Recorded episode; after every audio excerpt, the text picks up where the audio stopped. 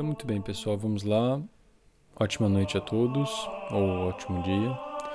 É, sou Felipe Lissage e este é o segundo podcast do meu site, podcasts que são voltados para a descoberta da música sacra, né? Para tentar conhecer melhor esse universo, que no meu caso é um universo prático, né? Eu sou regente coral e é, percebi que para eu poder me formar enquanto regente coral sacro, eu deveria conhecer o máximo possível desse repertório, um repertório que, é, se a gente se atém simplesmente ao que nos é ensinado nas escolas, ele corre o risco de ficar um pouco, é, um pouco sumário e um pouco escolar. Né? Você conhece uma dezena, um punhado de, de obras-primas e fica por isso mesmo. Então, esse desejo de conhecer mais, né? É, a partir do momento em que ele começou a transbordar um pouco, eu já quis é, organizar algumas coleções e dividir com os meus amigos. Então hoje o meu amigo é você e eu estou compartilhando com você uma das minhas coleções preferidas. Eu acho que eu disse isso da primeira também, mas não é um exagero comercial de modo algum, é porque as duas primeiras eu escolhi simplesmente as minhas duas preferidas. Né? Então talvez a gente vá caminhando de menos preferida em menos preferida, enfim, pouco importa.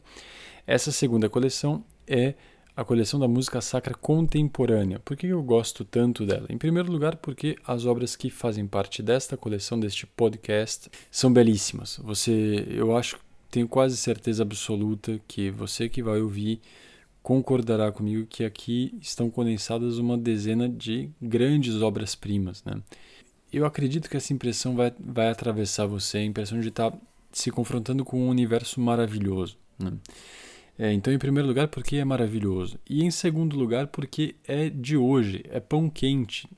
E por que isso é tão importante, especialmente nos dias de hoje? Porque nós vivemos uma época, já desde aí, algo, digamos assim, um século, é, na qual começou a pairar uma espécie de, de halo na nossa imaginação que, assim, de modo tácito ou não tácito, nos diz que tudo já foi criado, né, e agora tudo que se cria no universo da arte ou da cultura é uma espécie de uma repetição, de, uma rea, de um rearranjo de um universo que já foi exaurido, vamos dizer assim. Né?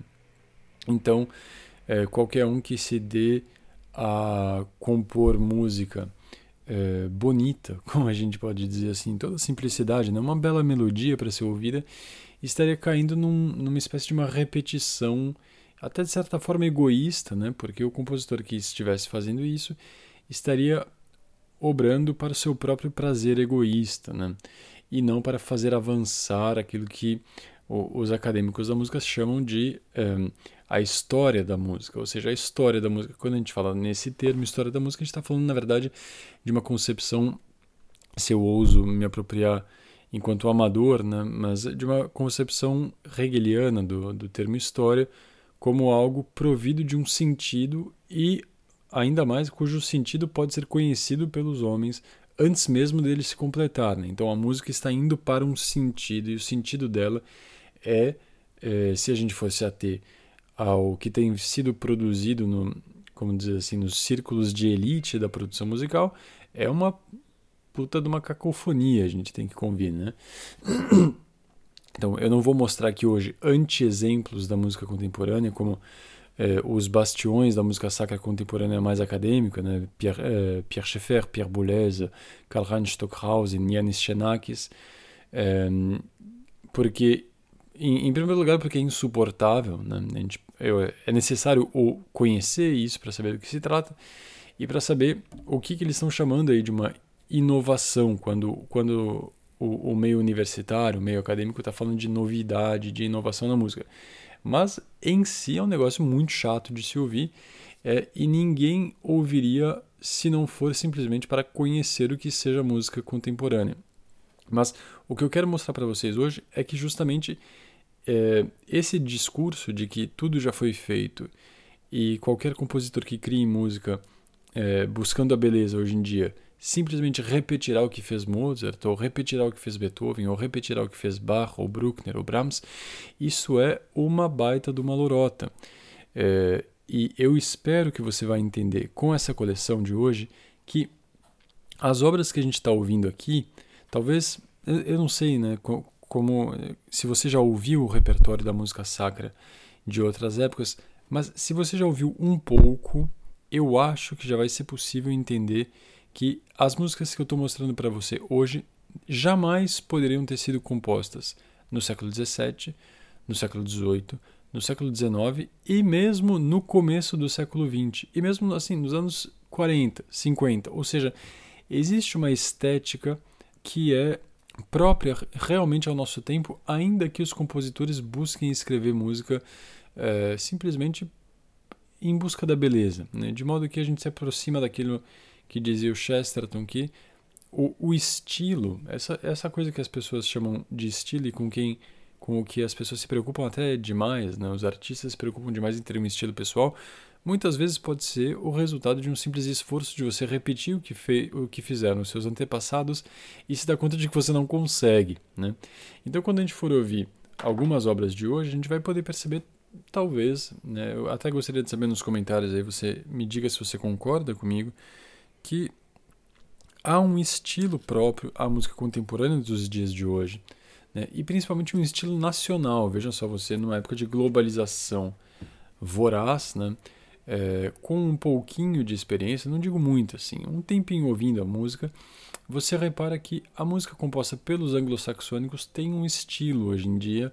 A música composta pelos franceses tem um estilo, pelos brasileiros tem um estilo, pelos italianos tem um estilo, e é por isso também que a gente vai ouvir é, música contemporânea sacra hoje, né, de diversas nacionalidades. E vamos começar com a nossa casa.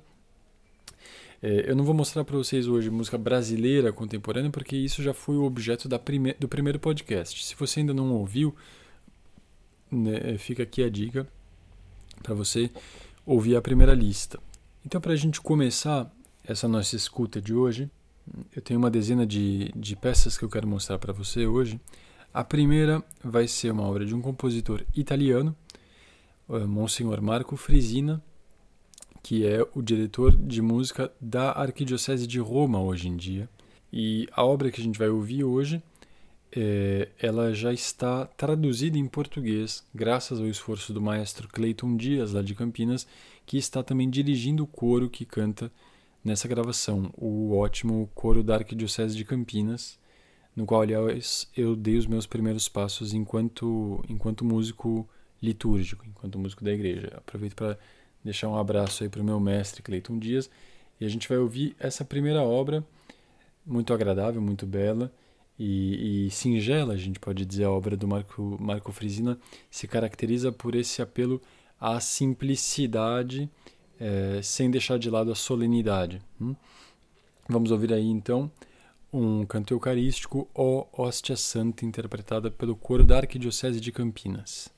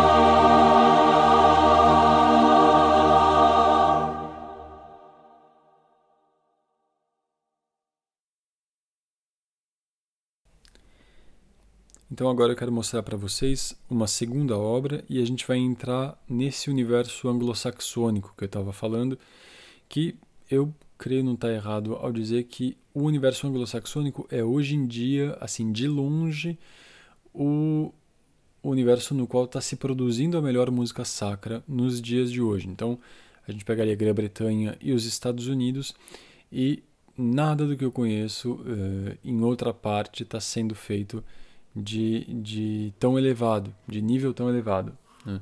Tanto em termos de interpretação, ou seja, os coros litúrgicos são de altíssimo nível, quanto em termos de composição. Né? Há uma profusão de compositores, há também muitos festivais de música sacra. E talvez não seja uma coincidência também que a noção de uma profissionalização da música litúrgica ela é moeda corrente nesse, nesses países, né?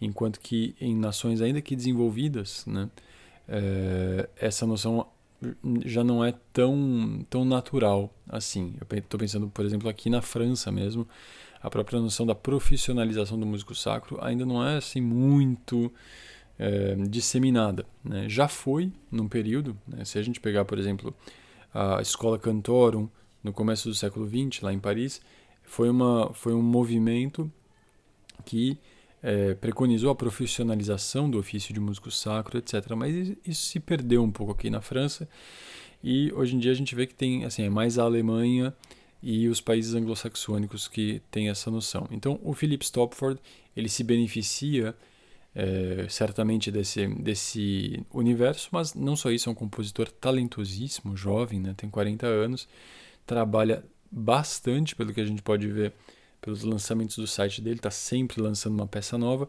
E eu escolhi para vocês uma peça que é, eu gosto particularmente, é, que foi composta para um batismo. Né?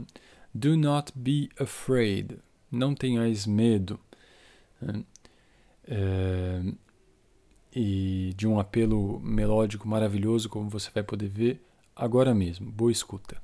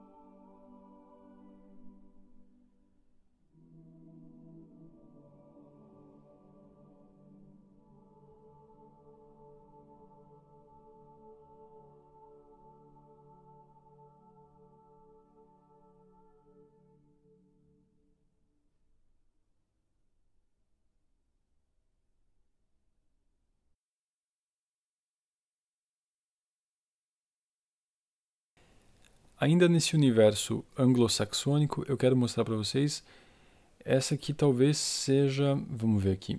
Tem nessa lista, nessa coleção que eu vou mostrar para você hoje, tem três obras que eu considero obras-primas.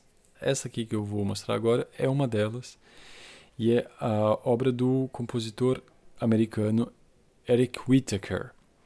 O compositor Eric Whitacre, dos diversos compositores que eu vou mostrar aqui hoje, é o único que não é um compositor sacro propriamente. Ele não compõe especialmente para música sacra. Né? O universo dele é mais a música coral, a música que a gente diz, por falta de um nome melhor, chama de profana. E ele compôs esse moteto que a gente vai ouvir agora por uma encomenda dos Tales Scholars da Inglaterra, que é um excelente coro que se dedica basicamente à música sacra. Então, ele fez uma passagem aí pelo universo da música sacra, escrevendo é, uma obra sobre um texto é, criado também para a ocasião, que é a Sainte Chapelle. O texto Sainte Chapelle é, ele está em latim e ele descreve o passeio de uma virgem na Sainte Chapelle de Paris. Né? Se você não tem a imagem dessa capela na sua cabeça, eu convido você a digitar aí no Google Santa Chapelle, com dois L's, e, e admirar isso, porque é maravilhoso, é talvez a mais bela a mais bela capela do mundo, não sei. O Otto Maria Carpo fala que é um milagre de arquitetura. Né?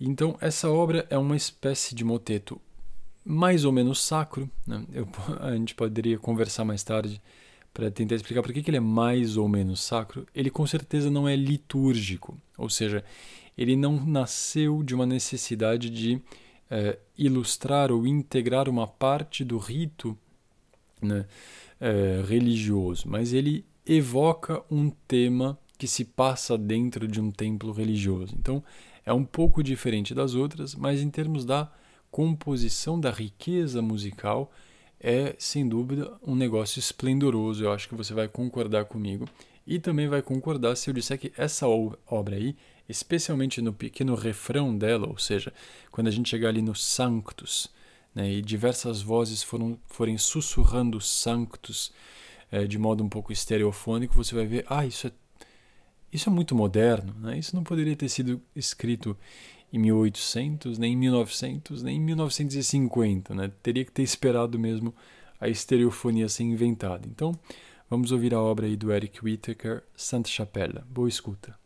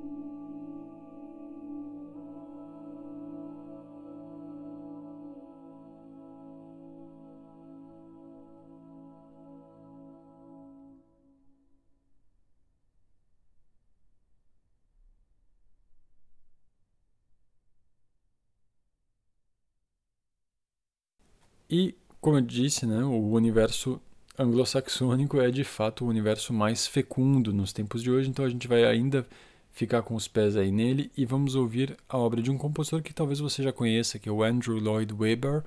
E se você não conhece pelo nome, quase com certeza você o conhece pelo Fantasma da Ópera, né? ou então Cats, ou então Jesus Cristo Superstar. O Andrew Lloyd Webber é um compositor basicamente de musicais, né? E que fez aí algumas incursões pelo universo da música sacra e, sobretudo, com o Requiem dele, Requiem do qual a gente vai ouvir uma parte, é, que é o Pie Jesu. O Pie Jesu é uma parte, é uma oração, é um, é um trecho de uma oração própria à missa de Requiem, a missa dos mortos, tá? Ele é interpretado aqui pelo coro dos meninos cantores de São Marcos, que é daqui da cidade de Lyon, com o famoso solista eh, Jean-Baptiste Meunier.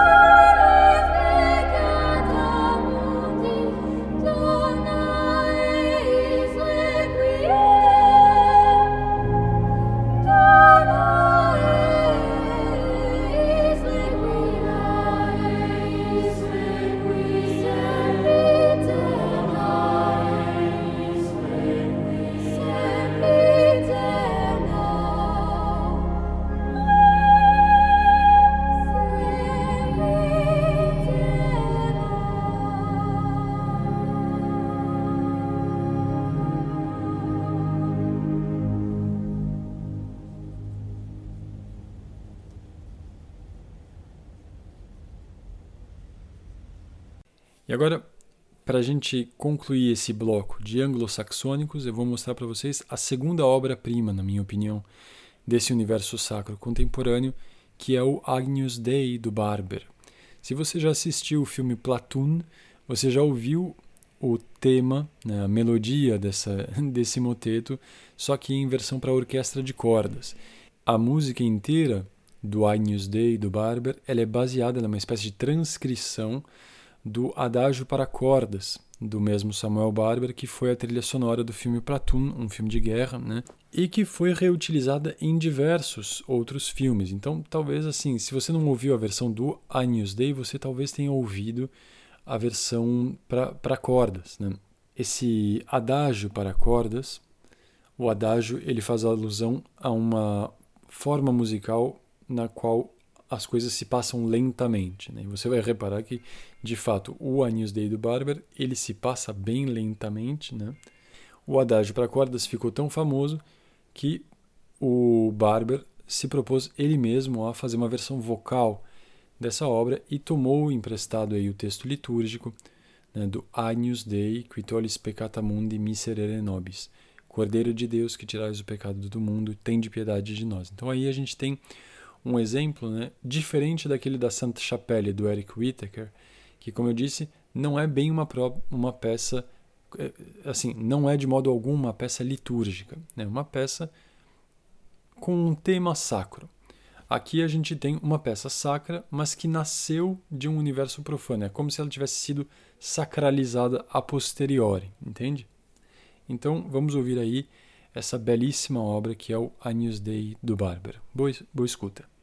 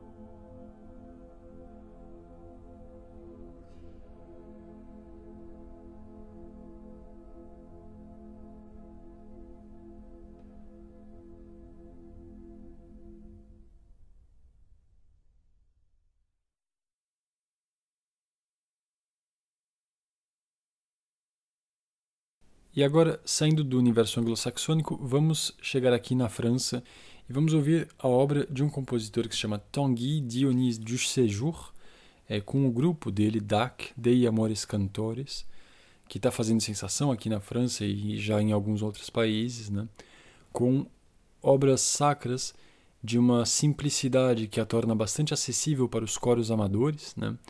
Então a gente tem visto em muitas paróquias daqui da França, mas também em outros países, coros amadores, coros de, paroquianos que têm é, cantado essas obras. Essa música aí do Dac e desse compositor Tanguy, ela tem integrado pouco a pouco o, o universo da liturgia por aqui, trazendo uma espécie de nova solenidade, uma solenidade simples, né?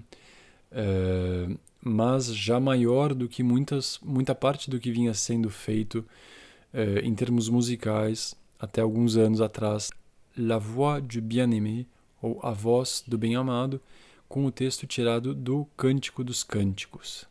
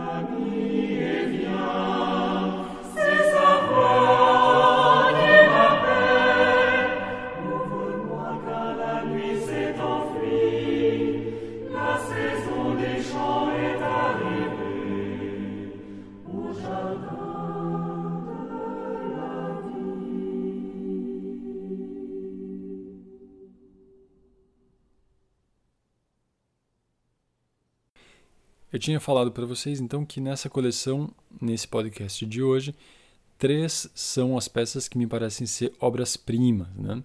A gente vai ouvir agora a terceira, que é o Magnum Mysterium, do compositor Morten Lauridsen.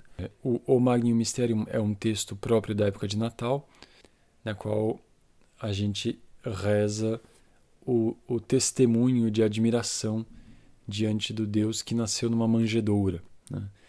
É, e eu vou deixar você aí com essa música que fala por si própria. Boa escuta.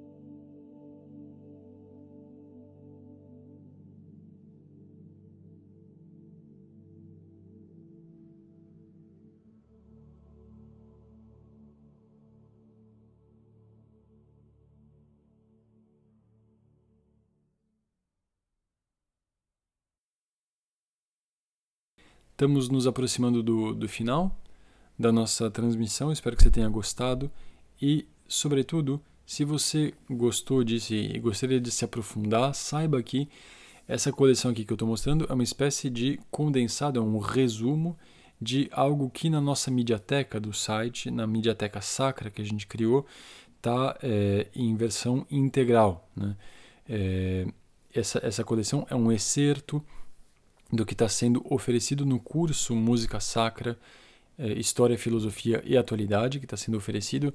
Basta você clicar ali no alto do meu site, Música Sacra Aprender e Praticar, ou Música Sacra História, Filosofia e Atualidade, e se inscrever para esse curso. E nesse curso você vai ter acesso à Mediateca Sacra inteira, né? e mais sete lições sobre a música sacra para você aprender a incorporar esse, esse universo cultural e, sobretudo, poder praticar a música sacra no contexto onde você estiver, seja na sua, na sua família, na sua paróquia, no seu trabalho, na sua escola, tá certo? Então, se você quer ouvir a versão integral, se você quer ter acesso a 25 coleções de música sacra e não só um excerto de uma delas, também com as transcrições das aulas, os PDFs e as apostilas da, dessas aulas e a, o acesso para tirar dúvidas, não deixe de se inscrever para o curso que eu estou dando. É ali, Música Sacra, Aprender e Praticar. É só se inscrever ali. É, então vamos ouvir aí o Concerto Sacro do Schnittke. E depois, tendo passado aí pela Rússia, vamos ouvir um compositor polonês, Henryk Goretti, compo, é, compositor contemporâneo do Papa polonês também, São João Paulo II, e que este Papa admirava. Né? É, a peça que a gente vai ouvir, Totus Tuus, é uma homenagem ao pontificado de, do Papa São João Paulo II, e o texto é essa prece que diz: Sou todo teu, Maria, que é também a divisa do pontificado do Papa João Paulo II.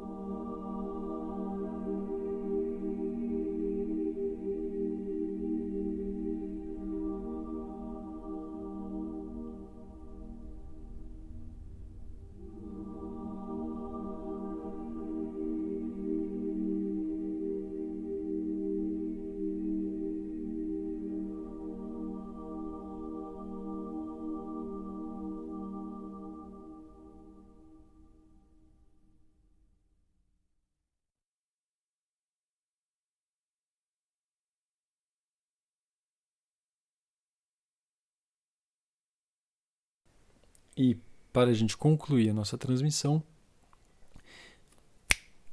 e para a gente concluir a nossa transmissão, vamos ficar com uma peça de, de um apelo incontestável, né? uma peça do grupo inglês Libera, excelente cor infantil, né? com uma estética bastante diferente de todas as outras que a gente ouviu até agora. Né? E nós vamos ouvir o Locus Iste Sanctus deles para concluir a nossa transmissão. Espero que você tenha gostado desse segundo podcast. Se gostou, não deixe de fazer seu comentário, mandar uma mensagem aí pelo site, dando sugestões, críticas, etc. E se você quer ter acesso à integralidade desse conteúdo que eu estou mostrando aqui como uma espécie de, de amostra, né? se você quer, além de ouvir esses pequenos excertos da, da, da música contemporânea, você quer ouvir o resto das coleções, tem ainda muitos compositores que não deu tempo de mostrar aqui hoje, como o Guy Forbes, o John Steiner e tantos outros. É, não deixe de se inscrever. Para você poder acessar a Mediateca Sacra, basta você se inscrever para o curso que eu estou dando no meu site, que é felipelessage.com.br, e você vai ali na, na aba que tem em cima, Música Sacra, Aprender e Praticar. E aí ele vai te levar para o curso Música Sacra, História, Filosofia e Atualidade, um curso em sete aulas, mais uma aula extra, né, com as apostilas todas e o acesso à Mediateca Sacra, que tem além de diversos textos que nos orientam aí na, na prática e no, no conhecimento da música sacra, tem uma, uma musicoteca, vamos dizer assim, de 26 coleções que eu venho compilando aí por tema já há alguns anos. Então, espero que você possa se inscrever para o nosso curso e que tenha gostado desse podcast e deixo aí para você um abraço e até o próximo. Tchau, tchau.